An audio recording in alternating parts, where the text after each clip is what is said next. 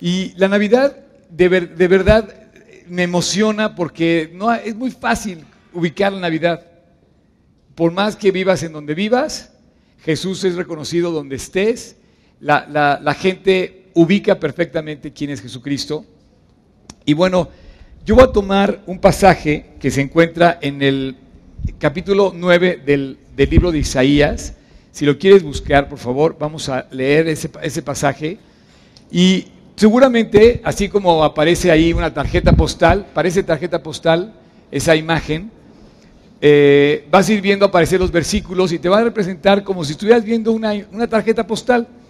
Hablar de Navidad y las, y, las, y las frases que se mencionan en Navidad, pues hablan de esperanza, hablan de amor, hablan de paz, hablan de, obviamente, de el Jesús, el Dios Salvador que ha nacido, y, bueno, vamos a hablar de eso. Eh, este evento, por encima de todos, es el inicio del proyecto de Dios. La Navidad es el inicio del proyecto de Dios para que se concluya en la cruz del Calvario. Sin la cruz del Calvario, la Navidad no tendría tampoco sentido.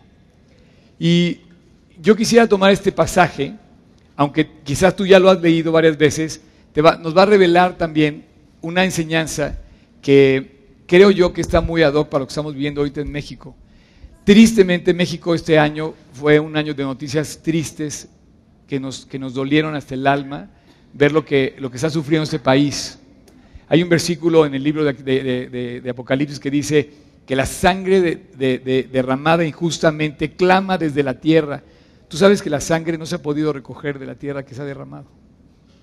Y la Biblia lo refleja así, dice, la, clama, la, sangre derramada en la tierra clama por justicia, porque se ha derramado injustamente sangre.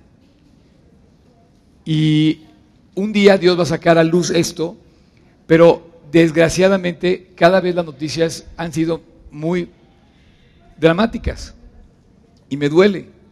Estamos un poco eh, afectados por esto en México y hoy tristemente México inclusive tiene primer lugar en las cosas más malas que hay. ¿Cómo me gustaría que México tuviera el primer lugar en las cosas más buenas que hay? O en las cosas buenas, pues. Eh, pero yo, yo creo y, pienso que, que Dios lo puso en mi corazón para compartirlo esta mañana con ustedes, que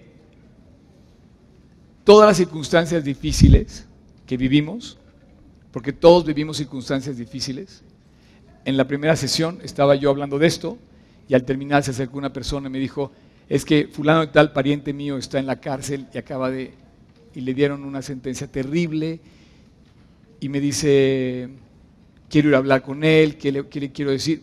O sea, todos vivimos diferentes circunstancias difíciles, dramáticas y nos, va como alcanzando una nube de oscuridad que nos va cubriendo gris. Pero así como las tormentas son grises, Dios cuando trajo la, tormenta más grande de todas, también trajo después de la tormenta que terminó eh, la luz que empezó a brillar a través de un arco iris, que fue el sello de Dios, la promesa de Dios de colores, de que iba a proteger y que iba a velar y que iba a cuidar y que iba a prometerte a ti y a mí que Él iba a cuidar de nosotros. Entonces las tormentas se ponen grises pero de repente detrás de la tormenta vino la respuesta de Dios. Por ejemplo, estuvo 40 años en el desierto el pueblo de Israel y después de ese tiempo de aflicción encontraron la tierra prometida. Y entraron con alegría y, entraron con, la confianza de ver a Dios que les respondió. A lo mejor tienes una situación de, enfermedad complicada y, y dices, ¿cómo voy a enfrentar esto? A lo mejor tienes un quebranto en una relación. Estoy seguro que todos hemos vivido situaciones donde no coincidimos con las personas. Eh, hay, hay desde una falta de comunicación hasta una verdadera ruptura. Y todo esto nos duele y nos pesa en el alma tremendamente, ¿no? Entonces, 2014, si bien ha sido un año donde hemos visto la luz de Dios, también hemos visto muchas cosas que nos han dolido tremendamente. ¿Cómo enfrentas tú? ¿Dónde encuentras a Dios? ¿Cómo estás con Dios en un momento tan complicado como lo que podemos estar viviendo en cualquier situación? No sé cuál sea, yo no sé cuál sea la situación por la que usted puede estar pasando. Pero en, medio de esas angustias, me, me da la impresión como que Dios surge de esas cosas. De la nada, de repente Dios brota. Por ejemplo, la luz, si no hubiera tinieblas, no existiría la luz, todo sería luz. Pero la, entre más oscura es la oscuridad y empieza a salir un rayo de luz, empieza a aclararse. Esta mañana yo quería compartir contigo qué es, qué es, cuál es ese rayo de luz que entra en tu vida cuando todo está, que no parece eh, estar bien, ¿no? Y te da esperanza para seguir adelante y te da confianza para continuar en la vida. Este pasaje dice más, no habrá para siempre oscuridad para la que ahora está en angustia. Es Isaías 9, versículo 1 tal como la aflicción que le vino en el tiempo que livianamente tocaron la primera vez la tierra de Zabulón y de Neftalí, pues al fin, al fin llenará de gloria el camino del mar, de aquel lado del Jordán, de Galilea de los gentiles. los que hemos tenido oportunidad de ir a, Israel, el Jordán es, es, una frontera natural que divide Israel. Y dice, de aquel lado del Jordán, todo el lado de aquel lado del Jordán hacia el mar Mediterráneo, entre el mar Mediterráneo y el y el río Jordán es el pueblo de Israel. Entonces dice, un día va a representarse ahí la luz, se va a presentar la luz y dice, hay una promesa que ahí en ese lugar, en ese, en ese sitio geográfico, no iba a permanecer para siempre la oscuridad, dice, va a haber una promesa. Estamos leyendo a un profeta, esta es una profecía, que es una promesa que en aquel entonces y ahora sigue viviendo. ¿Por qué? Porque no va a haber para siempre oscuridad en tu vida si quieres descubrir la promesa de Jesús. No hay oscuridad para siempre. El pasaje continúa, versículo 2, dice, el pueblo que andaba en tinieblas vio gran luz. Pareciera que Dios escoge los momentos terribles para aparecer con la bendición. No hablaría de la luz si no dice que andábamos en tinieblas o que el pueblo andaba en tinieblas. Pero al, hablar, para hablar de la luz necesitábamos estar en tinieblas. Entonces, hoy en día pareciera que todas las cosas trágicas que nos suceden, el dolor, las lágrimas, la traición, la frustración, eh, nos permite ver una luz que surge de la nada. Hoy vamos a ver tres cosas que nos deben de animar en el camino de esta vida.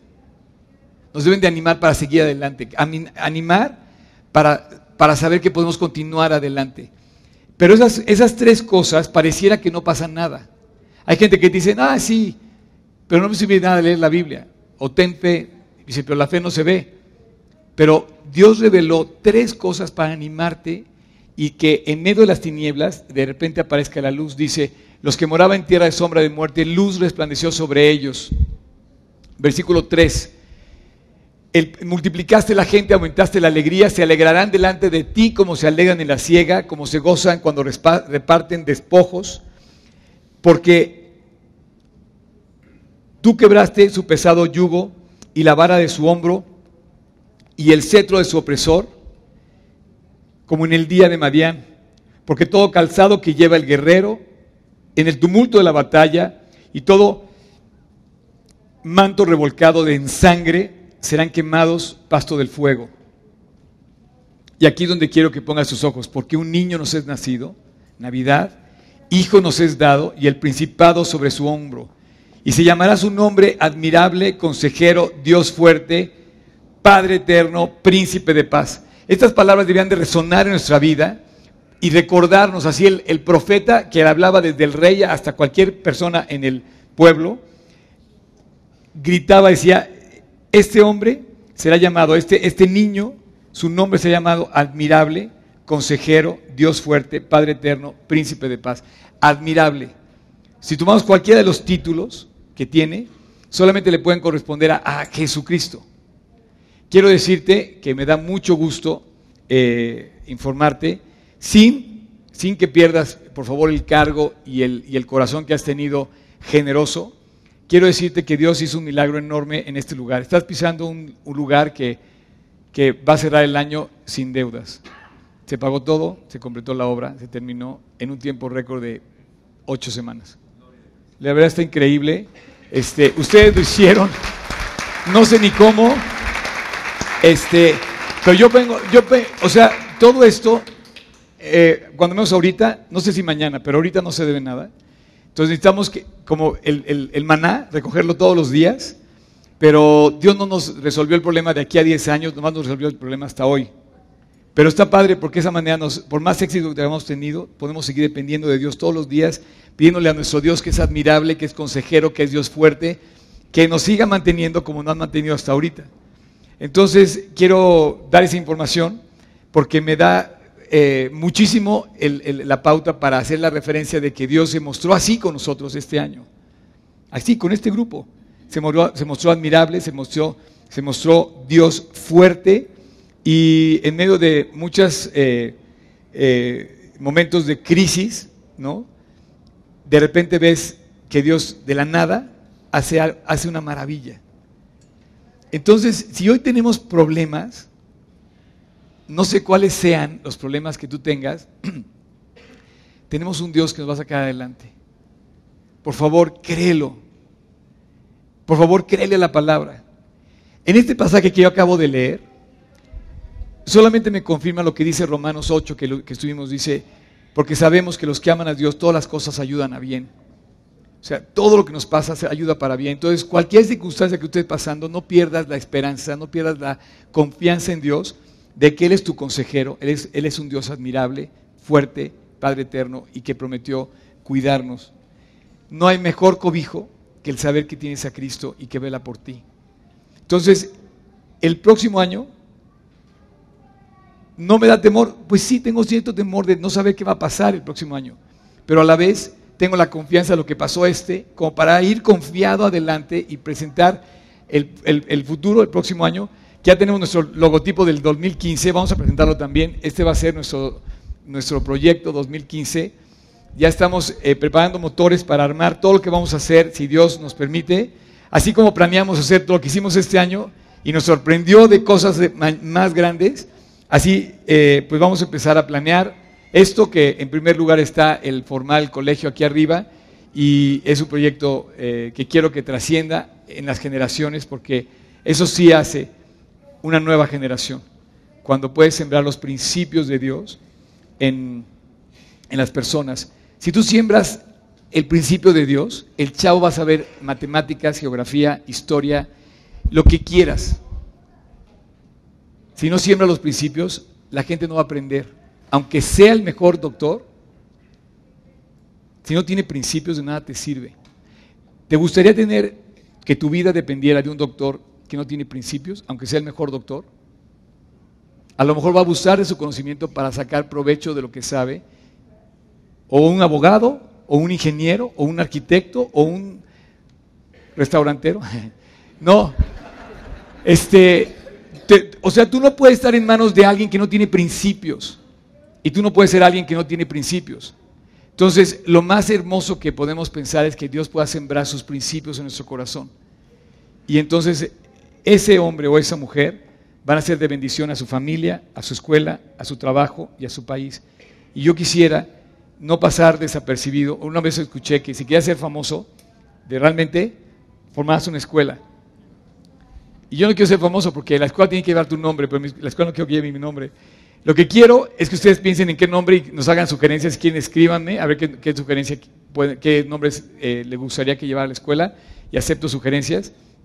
Pero el 2015 el proyecto que vamos a arrancar es la escuela, el colegio, el centro educativo y, eh, espero que rompa todos los esquemas de excelencia y, bueno, eso es lo que estamos buscando. ¿no?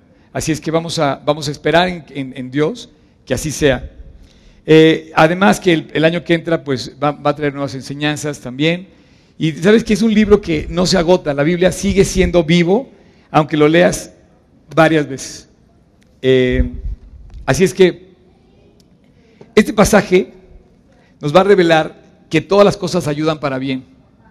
Nos va a revelar que luz, dice, el pueblo que andaba en tinieblas vio gran luz yo en medio de la situación que está viviendo México, la situación que yo vivo, no deja de brillar en medio de mi vida la luz que surge del corazón de Jesucristo, del amor que me tiene, del amor que Él, tiene, que él expresó en la cruz, del amor que Él demostró siempre.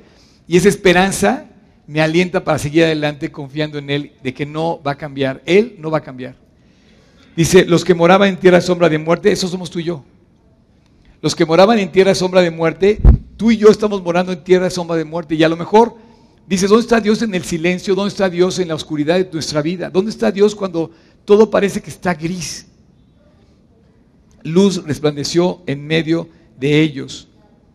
¿Dónde está Dios en medio de las tinieblas? ¿Dónde está Dios cuando no, no recibes ninguna respuesta? Tú no te preguntas dónde está, qué, qué está pasando.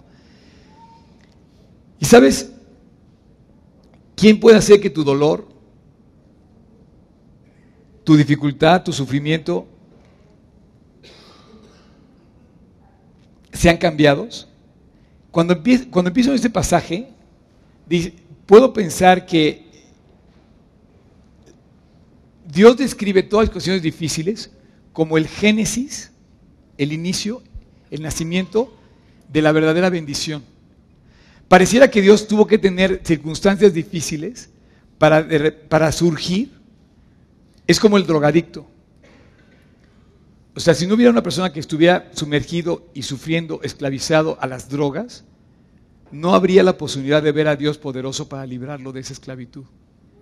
Y entonces Dios toma al drogadicto, lo valora, lo ama, lo saca adelante y lo hace feliz, le vuelve a poner una sonrisa en su corazón, lo hace útil y no solamente eso, lo levanta y lo puede hacer de tal manera que ni siquiera se lo imaginó un hombre de bendición. Solo eso lo puede hacer Jesucristo. Entonces pareciera que las circunstancias difíciles, las tormentas, son en, la tormenta del diluvio surge la promesa del arco iris, de la bendición de Dios y, su, protección hacia nosotros. En la, en la dificultad, por ejemplo, cuando siembras algo en la tierra, cuando tú siembras algo en la tierra, Tú depositas una semilla en la oscuridad de las tinieblas de la tierra, enterrado en la tierra, y de ahí surge la vida. ¿No te pones a pensar que las tragedias, las dificultades, son el génesis, el principio de la bendición de Dios? Así es que dice, no habrá para siempre oscuridad para que, la que ahora está en angustias, y la promesa es como, no habrá para siempre oscuridad, es como si dijera, te va a ir bien, vas a estar con Dios, va a estar todo bien porque no habrá para siempre oscuridad, porque te va a ir bien, porque no, me va a ir bien, porque Dios va a sacarnos adelante. Entonces, lo primero que yo entiendo es este versículo 2, que dice, el pueblo que moraba en tinieblas, luz resplandeció sobre ellos. Si yo te preguntara hoy, ¿qué es la luz que resplandece en medio de las tinieblas hoy en día? Tú me puedes decir la fe, el amor, la bondad, la belleza, el cariño, no la luz que resplandece en las tinieblas como algo que prende verdaderamente un reflector es la palabra de Dios. Es algo que verdaderamente tú puedes encender y hacer brillar en medio de la dificultad. Tú quieres entender dónde está el consejo, Padre eterno, consejero, admirable. La dirección, la palabra de Dios. Aquí está donde tú, tú construyes una nueva vida. Tú y yo no podemos estar ajenos a la palabra porque entonces apagas la luz y sigues en tinieblas. Cuando prendes la luz, cuando prendes la palabra, cuando abres la palabra, empiezas a oír lo primero que oíste de Dios. Lo, primero que supiste de Dios es alguien que te dijo algo de Él o una palabra que oíste de Él. Lo primero que has visto de Dios es su palabra. No lo hemos visto, pero sí tenemos su promesa. La promesa de esa luz está reflejada en las palabras de este libro maravilloso. Tú tienes en, tus manos un libro fuera de serie. Puedes leer cualquier libro, sí, pero no puedes dejar de leer este todos los días. Luz es a mis pies tu palabra. Nunca se aparte de tu boca este libro de la ley. Los que miraron a él fueron alumbrados. ¿Tú quieres andar en tinieblas? aléjate de la Biblia, ciérrala y ponla, o, úsala de adorno. Tú quieres andar en medio de la luz, prende la Biblia. Así que dice, el pueblo que moraba en tinieblas, luz resplandeció, vieron gran luz. Los que moraban en tierra sombra de muerte, luz resplandeció sobre ellos. Este fin de año, esta Navidad, ¿quieres acercarte a la luz? Acércate a la palabra. Mantente en la palabra. Cuando yo me pongo triste, lo que hago es eh, empezar a leer o recordar un pasaje, volver a la palabra, mantener la palabra. Es algo que me tengo, que mantener ahí todo el tiempo. Es hermosa la palabra, está llena de promesas que no se agotan. Porque Dios de la oscuridad, cuando habla, y su palabra es su voz, cuando habla, hace. El solo hablar, el solo hablar, el solo, la, la sola expresión de su palabra creó el mundo entero y todo el universo. Número dos, versículo 3. Aunque es el número 2 de lo que voy a decir, está en el versículo 3. Y dice,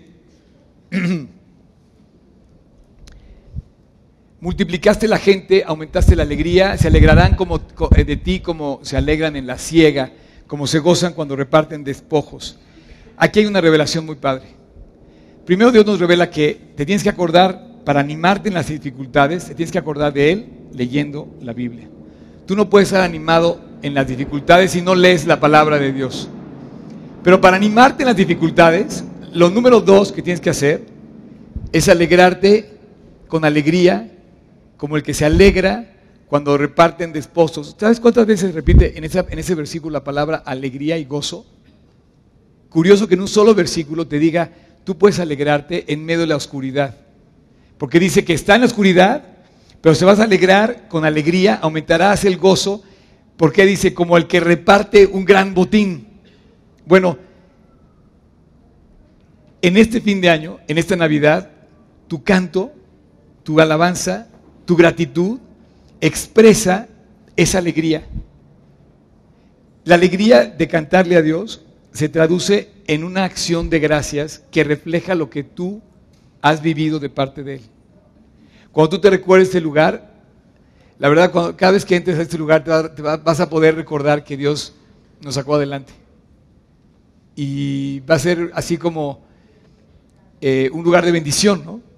Aunque no se envuelve un, un sitio, porque como piedras vivas dice que somos, formamos un cuerpo que va creciendo en el Señor, y edificado sobre el fundamento de los apóstoles y profetas. Nosotros como piedras vivas seguimos haciendo ese fundamento de Dios pero las personas, no los ladrillos. Pero son, son, palabras, son personas que viven la vida cristiana porque obedecen la palabra de Dios y porque cantan en su corazón la alegría y la gratitud de ver a Dios trabajando en nuestras vidas. Así es que aquí te revela otra cosa para animarte. Tú quieres ánimo en medio de la oscuridad, quieres ánimo en medio del dolor, quieres ánimo en medio de las tinieblas, canta. Canta, en serio. Sí. o sea, eh, a lo mejor, a lo mejor, este, no sé si has puesto a comparar con, los niños, pero en aquella noche de, Belén, que no encontraban dónde dar a luz María y José, y no encontraban para lugar para el niño, de repente, finalmente nace Jesús. ¿Tú has visto los ojos de un niño, de un bebé? ¿Tú has visto la alegría que refleja? No refleja tristeza refleja vida y alegría. Pareciera que ese dolor de la persona que da luz, el parto, que inclusive también el bebé nace de las tinieblas del vientre de su madre, o sea, bien, nace y da, luz, o sea, literalmente significa que vio la luz, porque no estaba viendo la luz. Curioso, ¿no? Y de repente surge la alegría y surge el canto. Y entonces compárate con el bebé. Tú cuando eras niño cantabas, pero no es de los niños cantar. Los ejércitos, las grandes eh, bandas de ejércitos cantan himnos de victoria gloriosos. Yo te pregunto, ¿dónde está tu canto? ¿Dónde está tu voz al, más glorioso de todos, que es Dios? ¿Quieres animarte? Tienes que poner alegría en tu corazón, como quien reparte despojos. Oye, pero me está yendo de feria. Pues alégrate como si Dios estuviera contigo. Y vas a ver cómo Dios va a traer la respuesta. Qué revelador es la palabra, qué revelador es la Biblia cuando te dice que en medio de los problemas, no va a resplandecer la tiniebla si tú haces lo que dice la Biblia. Si te acercas a su palabra, va a empezar a brillar la luz. Y si te pones en tu canto, canto de alabanza, dice, dice el Salmo, el Salmo 40 dice, cántico nuevo puso en mi, en mi boca. Lo alabaré con mi boca, con mi, mi boca lo confesaré. Y voy a confesar lo que ha hecho conmigo, grandes obras ha hecho Dios con nosotros, estaremos alegres y cuando veas las obras que ha hecho contigo, empiezas a recordar las cosas que hizo contigo, brota de tu corazón y de mi corazón la gratitud que surge de ver a un Dios que ha sido generoso con nosotros. Y bueno, voy a pedirle a los músicos que suban por favor, para, para abrir el versículo 4, que dice, porque tú quebraste su pesado yugo.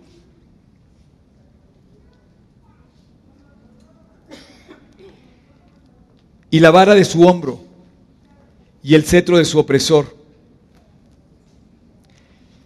Esta, esta porción del pasaje dice algo que dice durante toda la Biblia el Evangelio.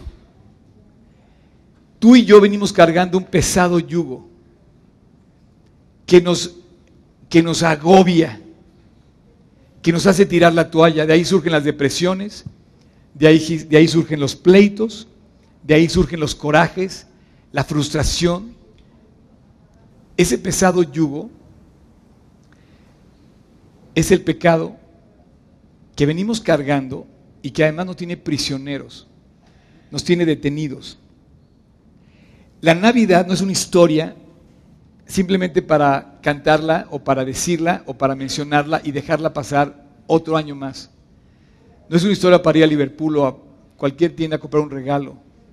La Navidad tiene un sentido muy profundo de liberarte de una pesada carga, de tu dolor más grande, que es lo que has pecado. Mi problema más grande en mi vida es lo que yo he pecado. Y el tuyo también. Lo que tú has pecado. Y dice Dios en su Evangelio, en su palabra, dice, tú, Jesús, quebró mi pesado yugo. Me lo quitó. Me liberó. Me llevó a la palabra. Canto de alegría, ¿por qué? Porque Él quebró terminó con mi pecado. Hay dos cosas con el pecado. Uno lo cargas, o sea, cada uno cargamos nuestra propia maldad. Y dos, nos esclaviza, nos ata. Pero aquí habla Dios y dice, no habrá para siempre oscuridad, va a haber libertad. ¿Sabes lo que es la libertad?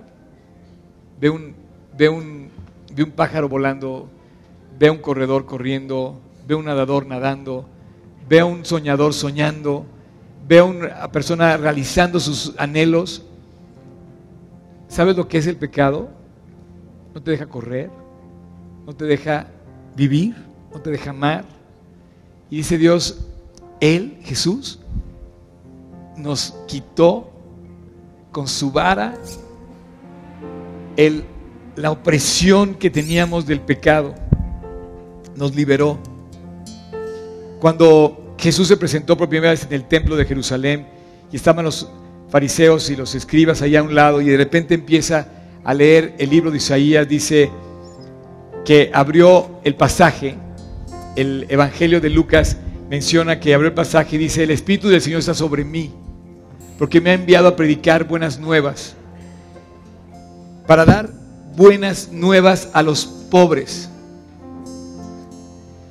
me ha enviado a sanar a los quebrantados de corazón, a pregonar libertad a los cautivos, vista a los ciegos y a poner en libertad a los oprimidos. Vamos a escuchar esta canción y voy a regresar con ustedes.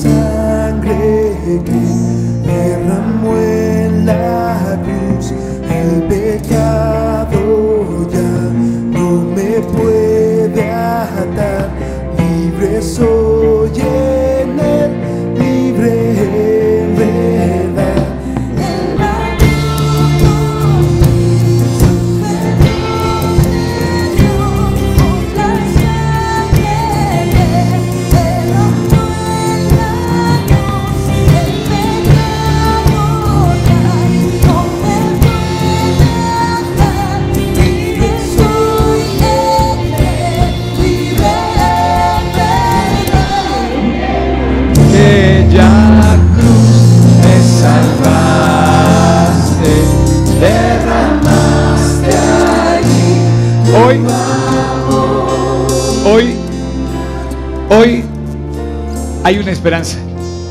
Hoy la Navidad no es nada más ver al pequeño Jesús en el pesebre.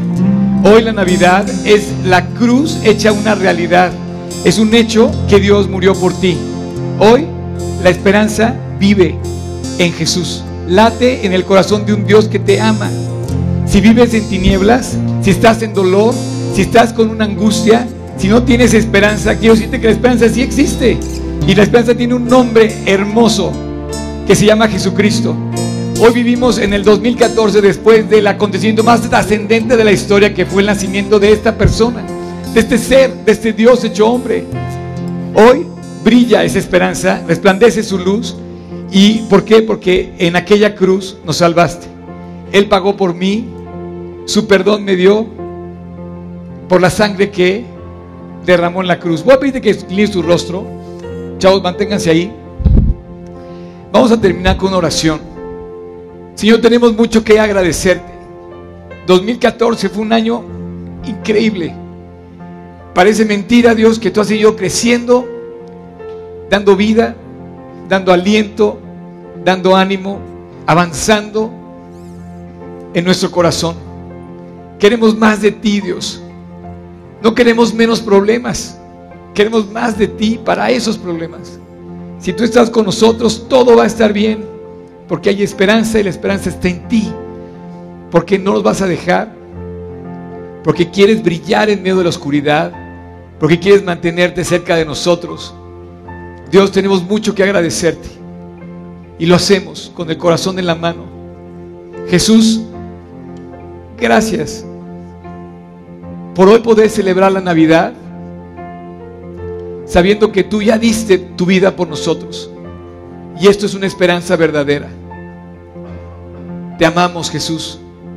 Queremos hacerlo todavía más. Y ahí como estás, ahí como estás, tú, con los ojos cerrados, te quiero pedir que hagas una evaluación de tu vida. Yo no sé si tú ya aceptaste que Él pagó por ti, que su perdón te dio por la sangre que Él derramó en la cruz. Tu pecado te separa de la luz, tu, pecado te mantiene en, en tinieblas. Pero hoy, el día de hoy, te quiero volver a recordar que puedes ser liberado de ese pecado. Si tú estás aquí o me estás escuchando a través de los medios que tenemos, en donde quiera que estés, Dios conoce tu corazón. Y tú también conoces tu corazón. Y hoy te pido que no retrases más arreglar tu vida, tu corazón delante de Dios. Él ya hizo el pago, Él ya pagó por ti. Así que si tú quieres, ahí en tu corazón, cerrado tus ojos, tu, tu rostro inclinado en tu corazón, arregla tu delante de Dios. Ahí en tu corazón, repite esta oración. Señor Jesús, gracias por haber ido a la cruz a morir por mí. Ahora quiero que la Navidad sea en mi corazón. Que tú nazcas en mí. Entra en mi corazón, Jesús. Límpialo. Perdóname. Cámbiame. Vuelve a prender la esperanza y la luz en medio de mí. Hoy te acepto en mi corazón y te invito a que tomes el trono de mi vida y me dirijas. Quiero seguirte y quiero amarte todos los días del resto de mi vida. Hoy te invito a mi corazón, Jesús y te hago mi Señor y mi Salvador. Te lo pido en tu precioso nombre, en el nombre de Jesucristo. Amén.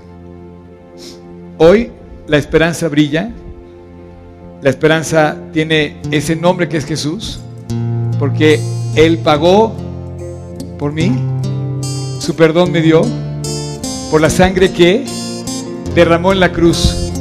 El pecado ya no me puede atar. Libre soy.